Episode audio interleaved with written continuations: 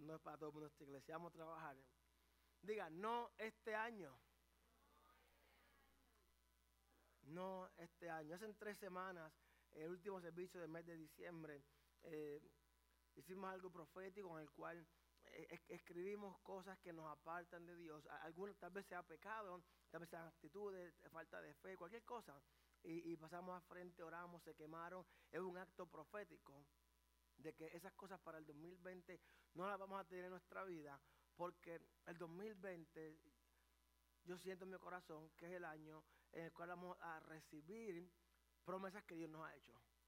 No es que usted va a recibir una promesa más, es que usted va realmente a recibir lo que se le ha prometido.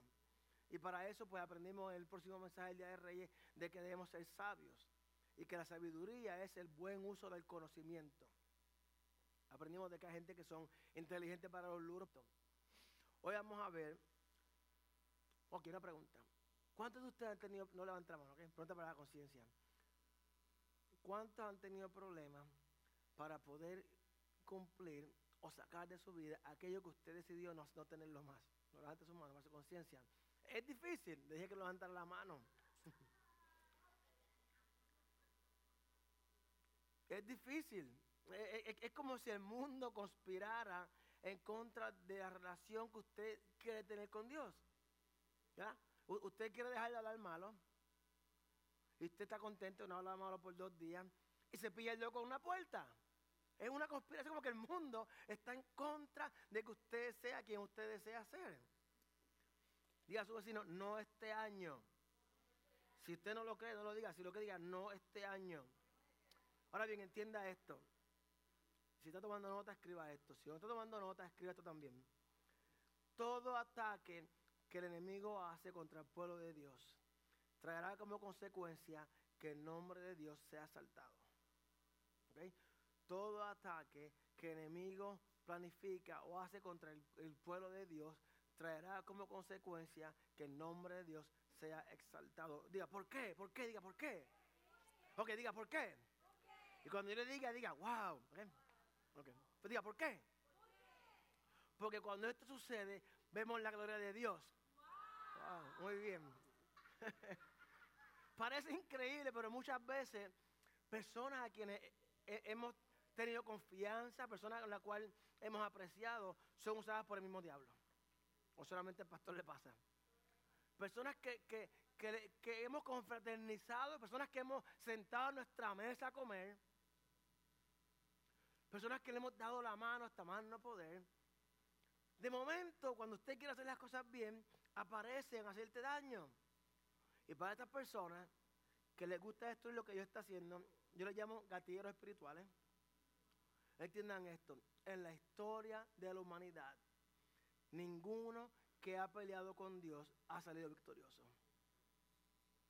En la historia de la humanidad, Hitler, Hugo Chávez, Fidel Castro, en la historia de la humanidad, usted, you name it, toda persona que ha luchado en contra de Dios, Faraón, todos, ninguno de ellos ha salido victorioso. Y la historia no va a cambiar. Hoy vamos a ver cómo podemos pelear la buena pelea. Cómo podemos identificar y mirar al enemigo a los ojos y decirle, not today, Satan. Literalmente, muchas veces tenemos que ponernos los guantes yo voy a aplicar con este guante en mi mano. Porque muchas veces queremos ser tan espirituales, como no, que queremos que ellos hagan todo el trabajo. Y se nos olvida que tenemos que ponernos los guantes, tenemos que ensuciarnos las manos, doblarnos las mangas y meterle mano a la vida para poder hacerle hacia adelante. Diga, es verdad, pastor. Mire, cuando Satanás ve que la obra de Dios camina, que la relación que usted tiene con Dios es más grande, el enemigo trata de detenerlo y usualmente va a usar el enemigo de la iglesia para eso. Ahora, ¿quién es obra de Dios? Nosotros somos hechura suya, somos obra de Dios. ¿Quién es la iglesia? O sea, cuando usted y yo decidimos avanzar en nuestro caminar Dios, decidimos caminar en fe, el enemigo se levanta en contra porque tiene un problema con Dios. Hace casi dos años, y la historia va a ser la corta, en verano de 2008 tuvimos una experiencia muy desagradable en esta iglesia. Está grabando, así que, oh, bueno. Mi, papá siempre decía, Si usted no quiere que le mal de usted, haga las cosas bien. Así que, mira, me da calor. Si usted no quiere que le mal de usted, las cosas bien. Hace dos, casi dos años, eh, una historia muy triste eh, en esta congregación. Y a pesar de que el resultado nos debilitó, eh, aquello que trató de destruirnos nos hizo, usted está tratando de pensar qué pasó, ¿verdad? Se vio en la cara. Nos hizo espiritualmente más fuerte. Aquello que nos tomó por sorpresa, a mí me tomó por sorpresa. No voy a entrar más en el tema. Vamos a trabajar. Nehemías capítulo 4. Eh, mantenga su Biblia abierta. Vamos a estar en el libro de Nehemías. Vamos a leer un poquito para frente, un poquito para atrás, un poquito para frente, un poquito para atrás. Eh, es un mensaje largo, así que trataré de, hacerlo lo mejor tiempo posible para que usted pueda irse a hacer lo que tiene que hacer. Eh, Nehemías capítulo 4, versículo 7. Voy a brincar unos versículos, vamos a mirar para atrás. Así que manténgase, por el amor de, Dios, manténgase pendiente para que no se, no se pierda. Alguien le dio eso de atrás y no veo. Está el, el, el, screen está mirando por otro lado. Versículo 7 y 8. Pero cuando Zambalat y Tobías y los árabes, los amonitas y los azodeos se enteraron que avanzaba la reconstrucción de la muralla y de que ya estábamos cerrando las brechas, se enojaron muchísimo y acordaron atacar a Jerusalén y provocar disturbios en ella. Versículo 11. Y nuestros enemigos maquinaban, les caeremos por sorpresa y los mataremos.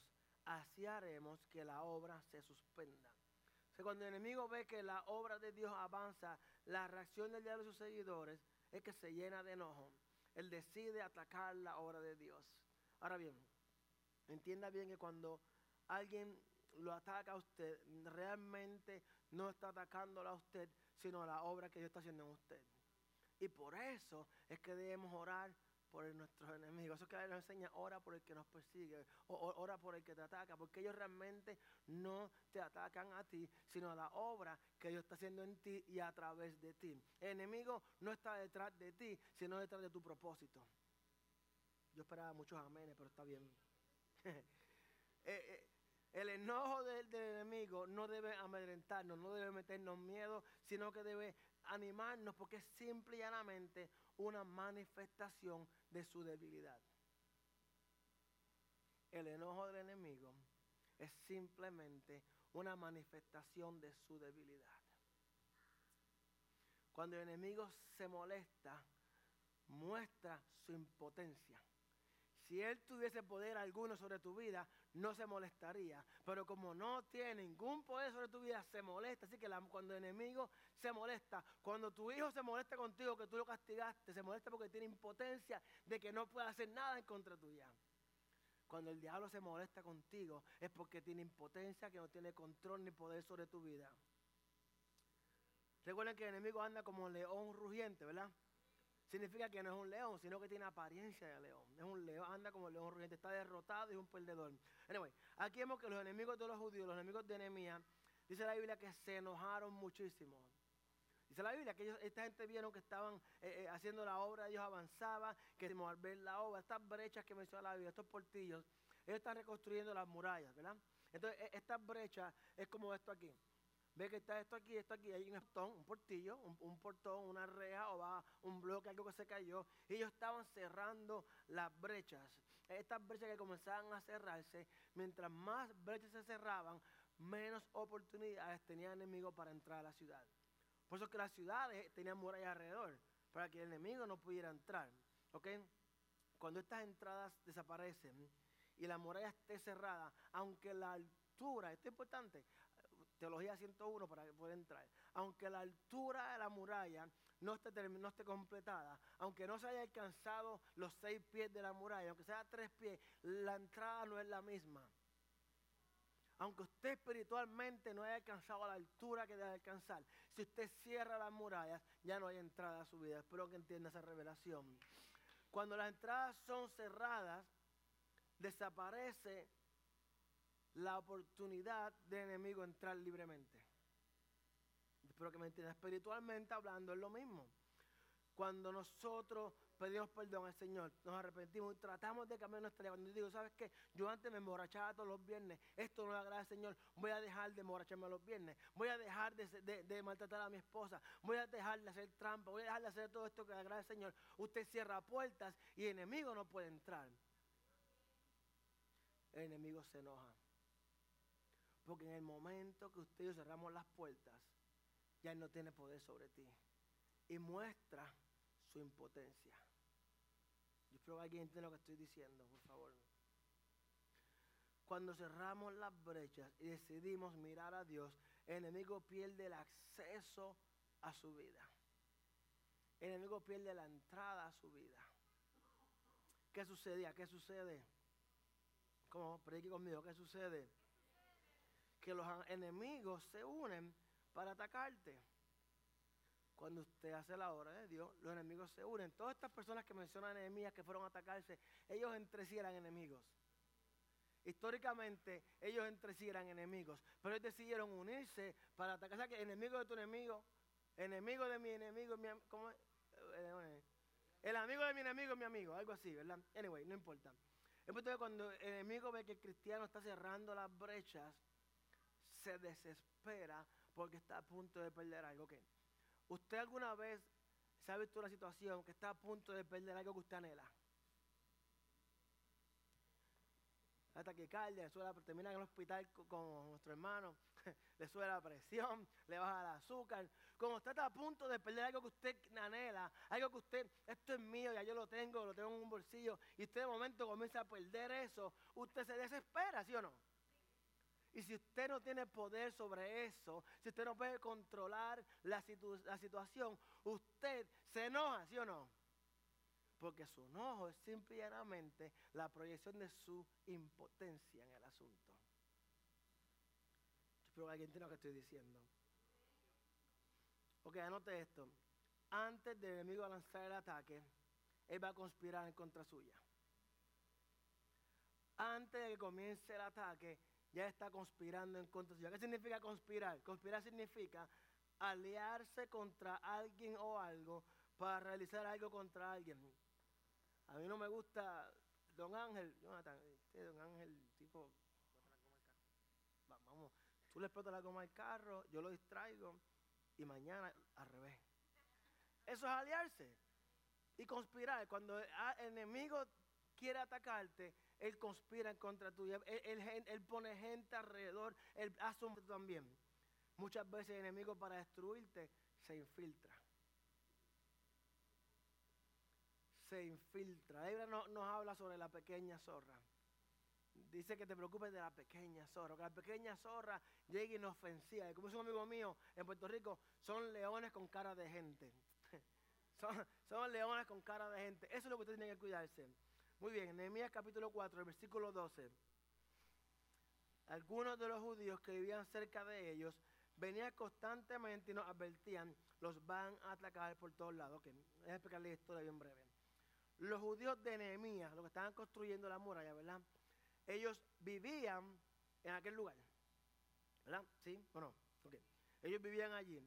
Debido a que los que estaban trabajando en la construcción de la muralla vivían allí, eran locales, ellos vivían cerca de estas personas que querían atacar a Nehemías.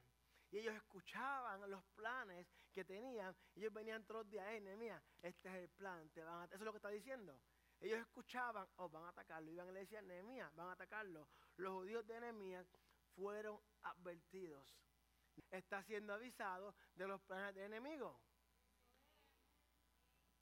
Así que yo espero, ustedes que dijeron amén, que como está siendo avisado por el usted tome acción como tomó acción Nehemías. Ya vamos a ver qué él hizo en un momento.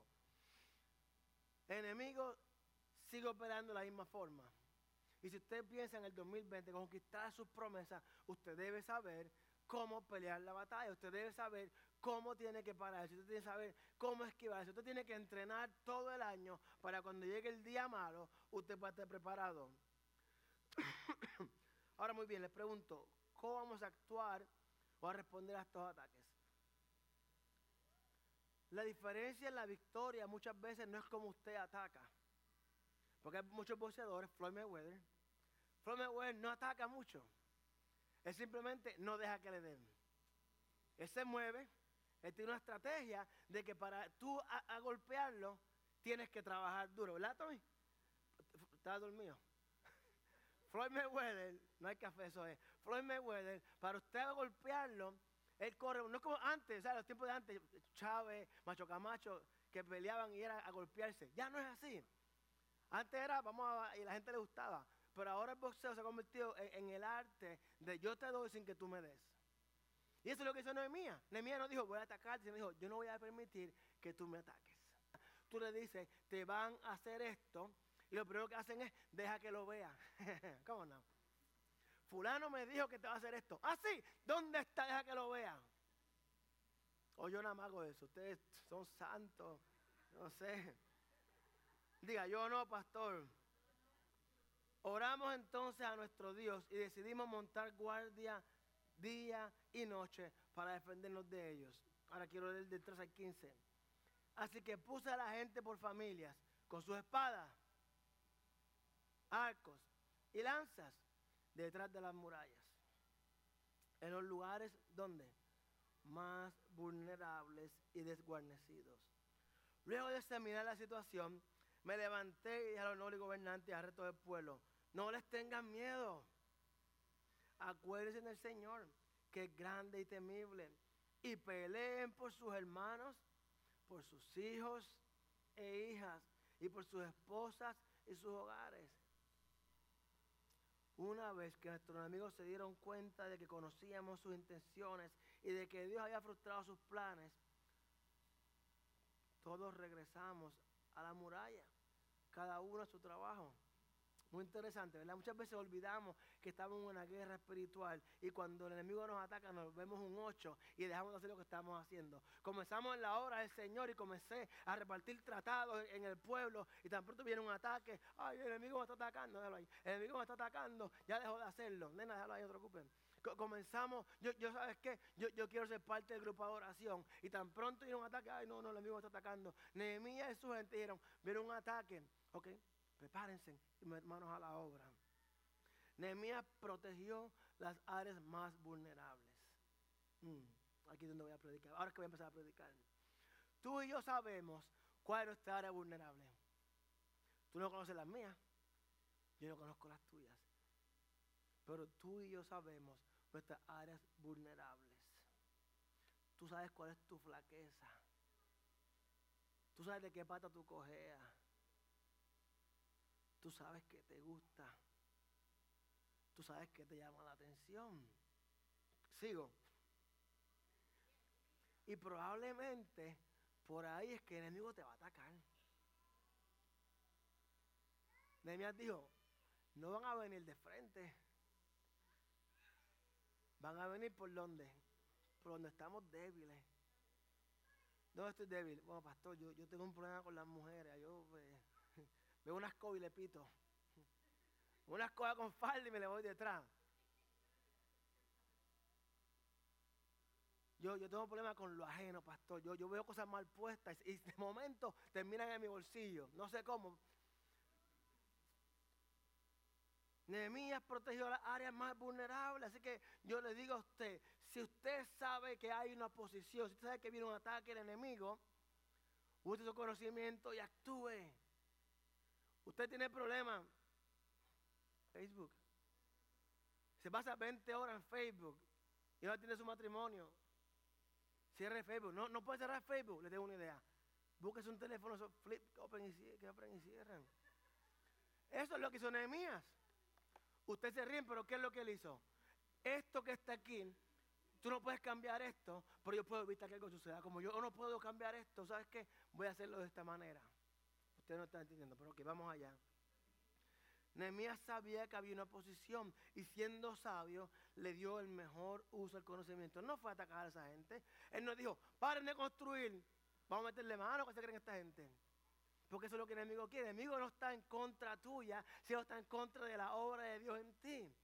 Y si tú permites que el enemigo te distraiga y detenga la obra, ya perdiste la mitad de la pelea. El enemigo no está en contra tuya, sino de la obra que Dios está haciendo en ti a través de ti. Nehemías dijo, déjalo que vengan, que los cogemos bajando. ustedes no, ninguno yo reggaetón. Anyway, Nehemías hizo algo al respecto. Muchas veces vemos nuestra familia destruyéndose. Vemos a nuestros hijos perdiéndose, familiares perdiéndose y oramos. Diga, pastor, eso está bien. Pero no actuamos. Me quedé sin trabajo. Señor Padre, dame un trabajo. Me cuesta dormir un poquito más. Hello, te quedas sin trabajo, ora y sale a buscar trabajo. Déjeme, yo oro por usted. Usted ahí busque trabajo. Vemos a nuestros hijos perdidos. Y yo estoy orando. Oiga, yo no sé usted, pero en el 2020 yo no sé las reglas, pero cuando yo era pequeño, ¿verdad? Yo sé, un correazo a tiempo soluciona mucha psicología. Un corre, tú sabes lo que estoy hablando. Un, correazo a tiempo, una, una pela, un pau pau, un chancletazo volador, no sé cómo haga en México, eh, una varita guayaba, en Puerto Rico cogen la, la varita guayaba y la secan. Miren, una corrección a tiempo le va a evitar a usted dinero en psicólogo. Le va a economizar a usted dinero en abogado, dinero en fianza. Bueno, mensaje para, para su conciencia. Sí que nosotros debemos orar, pero también debemos actuar. Y recuerde que debemos ser sabios. Sabio es aquel que le da el mejor. Si no le da uso del conocimiento, usted no es sabio. Usted es cano tonto. Porque usted sabe lo que tenía que hacer, pero no hizo lo que tenía que hacer. Nehemías sabía que si Dios iba a hacer algo, el enemigo se iba a interponer. Así que lo primero que Nehemías hizo fue algo en el mundo espiritual. Versículo 9, se enteró del problema, hizo lo primero algo espiritual. Oramos entonces a nuestro Dios. El buscar a Dios es lo primero que debemos hacer. Lo segundo que él hizo fue que decidimos montar guardia día y noche para defendernos de ellos. Nehemías oró, trabajó el mundo espiritual, pero también el mundo natural se preparó. La fe sin obra es muerta y el conocimiento sin uso es estupidez. Diga, hoy quiero conocimiento. Si lo uso soy sabio. Si no, pues no es sabio. Versículo 13 y 14. Es mucho, yo sé, pero así que puse, después de orar, hizo un plan, vamos a hacer guardia. ¿Y qué hizo? Puse a la gente por familia con sus espadas, arcos y lanzas detrás de la muralla en lugares más vulnerables y desguarnecidos. Luego examinar la situación, luego de que miré y dije, espérate, espérate, mentira del diablo. Luego de que me di cuenta, luego de, que yo dije, esto simplemente es una mentira, esto simplemente para meternos miedo, para que dejemos de trabajar. Entonces, luego de que hice esto, le dije al gobernante respecto, no les tengan miedo. Ok. Nehemías dice, Luego de que yo me percaté de que el enemigo está vencido y derrotado, que no tiene ningún poder sobre mí, que no tiene ningún poder sobre esta obra, yo le dije a mi gente, no tengan miedo. Acuérdense del Señor que es grande y temible. ¿Y que les dijo que hagan? Peleen por sus hermanos. No peleen solamente por ti. Peleen por tus hermanos, sus hijos, sus hijas, sus esposas, sus hogares. Sé que Nehemías en vez de asustar, paraliza. Por un ejemplo. Alguno usted ha estado caminando y alguien te hace bu. ¿Qué usted hace? Usted va caminando en movimiento. ¿Qué hace? El miedo paraliza.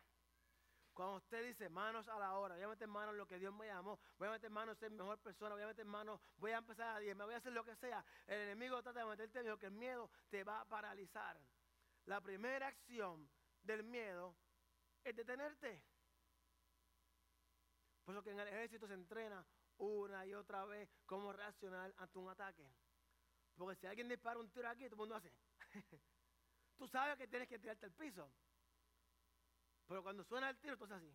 Porque el miedo está hecho para detenerte y no para destruirte. Él levanta la iglesia. Nosotros no tenemos tiempo para decir, oh, déjame trabajar con estas personas que tienen problemas conmigo. Nosotros no tenemos tiempo. Si sabes que Satanás, no tengo tiempo para entretener esta mentira, porque somos victoriosos, porque tengo una obra que hacer. Dios me está llamando a algo más grande de lo que yo soy. Dios me está llamando a algo mejor.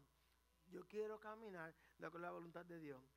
Ahora, el capítulo 6 de Nehemías sucede algo muy interesante.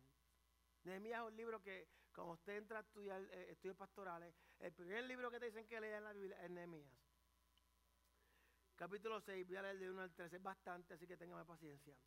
Zambalat, Tobías, Gesén, el árabe y el resto de nuestros enemigos se enteraron de que yo había reconstruido la muralla y que se habían cerrado las brechas, aunque todavía no se habían puesto las puertas en su sitio. Entonces Zambalat y Gesem me enviaron este mensaje. Tenemos que reunirnos contigo en algunas de las poblaciones del Valle de Ono. En realidad lo que planeaban era hacerme daño. Así que envié unos mensajeros a decirles, estoy ocupado en una gran obra y no puedo ir. Si bajara yo a reunirme con ustedes, la obra se vería interrumpida. Cuatro veces enviaron este mensaje y otras tantas le respondí lo mismo. La quinta vez Zambalá me envió por medio de uno de sus siervos el mismo mensaje, una carta abierta, que la letra decía, corre rumor entre la gente y se lo asegura de que tú y los judíos están construyendo la muralla porque tienen planes de rebelarse. Oye, cuando el enemigo no puede distraerte, entonces trata de destruirte. El mío, esta obra se detiene no tengo tiempo para perderlo contigo porque la hora es importante. Bueno, ya que no tienes tiempo, voy a inventarme una falsa calumnia y voy a acusarte de algo para tener tu atención. Versículo 7. Continúa el 6. Según tal rumor, tú pretendes ser su rey y has nombrado profetas para que te, proclamen rey de Jerusalén y se declaren. Tenemos rey en Judá por eso bien, hablemos de este asunto antes de que todo esto llegue a oídos del rey. Yo envié a decirle, nada de lo que dice es cierto, todo esto es pura invención tuya. En realidad lo que pretendían era asustarnos, pensaban desanimarnos para que no termináramos la obra. Y ahora, Señor, fortalece mis manos. Fui entonces a la casa de Semaías, hijo de Delayas y nieto de Juan, que se había encerrado en su casa, él me dijo, reunámonos a puerta cerrada en la casa de Dios, en el interior del tiempo, del templo, porque vendrán a matarte. Sí, esta noche te quitarán la vida. Pues yo le respondí, yo no soy de los que huyen. Yo no soy de los que huyen. Los hombres como yo no corren a esconderse en el templo a salvar su vida. una pausa para los hombres. Mujeres, no llores como niño lo que no peleaste como hombre. Continúa aquí. Y es que me di cuenta de que Dios no lo había enviado, sino que se las daba de profeta porque Zambalá y lo habían sobornado en el, siguiendo su consejo. De este modo podrían hablar mal de mí y desprestigiarme. Nehemías dice, van a atacarme, metan mano, estamos ready, eh, tú cogete la lanza. Esto fue lo que pasó literalmente, esto fue lo que pasó históricamente, esto, es lo que pasó. Nehemías dijo, van a atacarnos, Señor, protégenos. Eh, Jonathan, vete a aquella esquina con una espada. Fulano, tú tienes, te ves bien, vete a aquella esquina y, y, tú, como estamos lejos, tú vas a dar la señal. Y ustedes sigan construyendo. Ok, versículo 6, esta gente dice, oye, le metimos miedo, no funcionó. Bueno, pues vamos a reunirnos con él. Hay gente que cuando tú comienzas tu caminar con Dios, te critican. Cuando ven que la crítica no funciona, te dicen, vamos a hablar, explícame esto. ¿Sabes qué? Muchas veces tienes que decirle, tú sabes qué, yo no tengo tiempo para ti. Yo te amo, yo voy a orar por ti, pero tú lo que quieres es distraerme. Y si tú no caminas con Dios, y tú no oras, no la palabra, tú vas a ser engañado muy fácilmente, porque y realmente son otras. Luego de eso dijeron, vamos a desprestigiarlo. Tú, Kiara, tú quieres sacar al pastor Balán porque él no predica bonito. Lo sabemos. Vamos a reunirnos contigo porque no nos gustan las canciones que tú cantas. Queremos que cantes corito. Y si tú no te reúnes conmigo, voy para allá porque eso no es verdad. Él dijo, eso es mentira. ¿Quién llegó donde el rey? El rey me dio cartas. Como nada enemigo es bruto. Nehemías tenía cartas de rey. El rey sabía lo que Nehemías estaba haciendo allí, pero Zambalán no sabía que Nehemías venía autorizado a hacerlo. Porque ¿sabes qué? Enemigo no tiene ninguna legitimidad en esta tierra, pero Jesús se hizo hombre a través de una mujer para ser legítimo en esta tierra. Usted y yo somos hijos legítimos de Dios. y como hijos legítimos de Dios tenemos derecho y autoridad para hablar en esta tierra.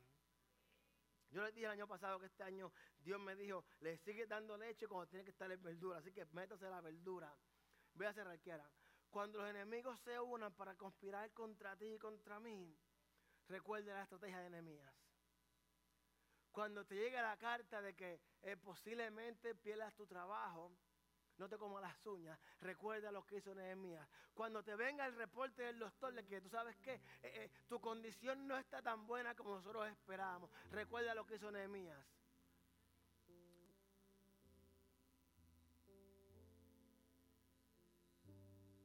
Ora, pero busca ayuda matrimonial. Ora y búscate un part-time. O si no, reúnete con nuestro hermano Jonathan, papá, en cuatro meses me quedo sin deuda. Ahí está.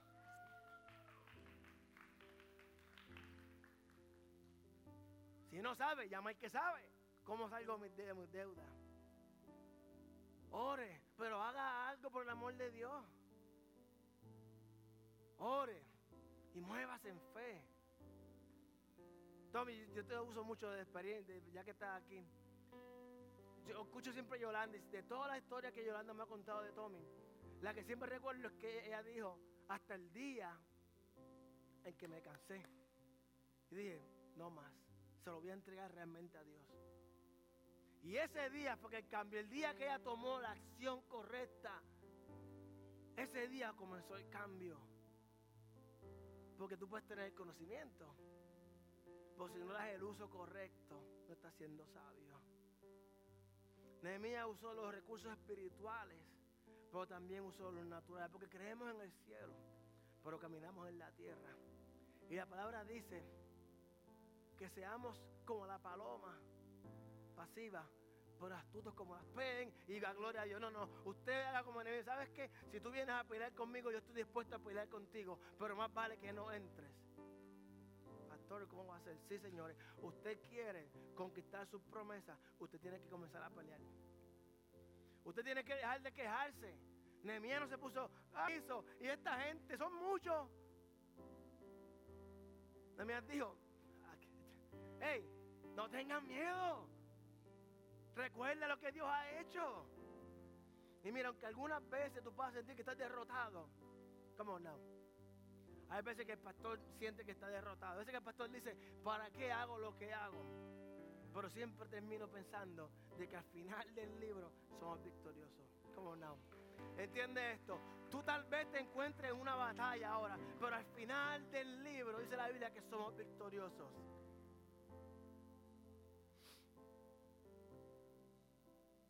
Al final la victoria es tuya y mía. ¿Por qué?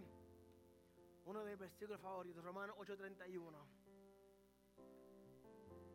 Si Dios está de nuestra parte, ¿quién puede estar en contra nuestra? siglos, siglos después de, que pasó lo de Nehemías. Pero Nehemías sabía eso. Como alguien tiene que entender, cuando tú caminas con Dios, cuando tú oras, cuando tú ayunas, cuando tú buscas de Dios, Dios te va a revelar cosas que aún no han pasado para que tú aprendas de eso. Nehemías dijo, si Dios, yo le invito hoy iglesia, a que agarre esta realidad si Dios está conmigo, ¿quién contra mí? Y que cuando salgamos de aquí, usted va a ir al mismo problema que tenía. Nadie ha cambiado su casa. Usted va a ir a las mismas deudas. Va a ir al mismo esposo, feo Carlos Panzón, como sea. Va a ir a la misma esposa. Va a ir mañana si trabaja, va a ir al mismo trabajo, canzón. Va a encontrarse con el mismo jefe. Mire, no ore porque voten al jefe. No va a pasar. Muchas personas oramos, Señor, que lo voten. No, ore por él, que Dios lo bendiga. Porque si lo promueven, lo cambian para otro lugar. Este. La diferencia es esta. ¿Qué vamos a hacer con la información que tenemos? Voy a pelear con ellos. Voy a perder mi tiempo en, en. O voy a decir, Señor Padre, en tus manos está. Manos a la obra que todavía nos falta manos a la obra que todavía nos falta. Hay gente que se pierde en el mundo. Hay gente que se pierde en nuestras familias, iglesia. Si tú quieres que alguien se salve, es tu familia. Y el problema es este. que otra persona le a nuestra familia.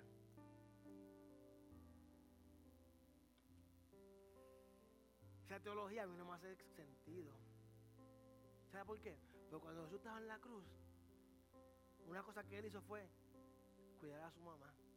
Dijo, madre, ahí está tu hijo. Si Jesús, en sus últimas palabras en la cruz fue atender a su madre, ¿por qué usted y yo no podemos tener nuestra familia? Para mí la familia es número uno, más importante que la iglesia, porque la iglesia no es Dios. Venir aquí no te lleva al cielo. Tener a Jesús aquí te lleva al cielo. Darle su vida a Jesús te lleva al cielo. Congregarse nos ayuda a crecer. Pero darle su vida a Jesús nos lleva al cielo. Y el cielo es real. Si usted no cree el cielo real, venga los miércoles.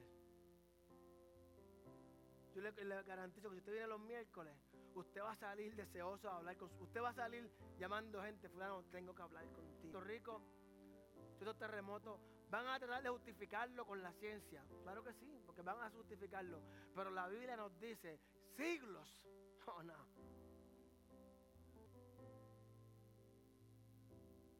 Si usted no le ha entregado su vida a eso, si usted no está seguro de que si muere hoy, ¿dónde irá su vida? ¿Qué pasará?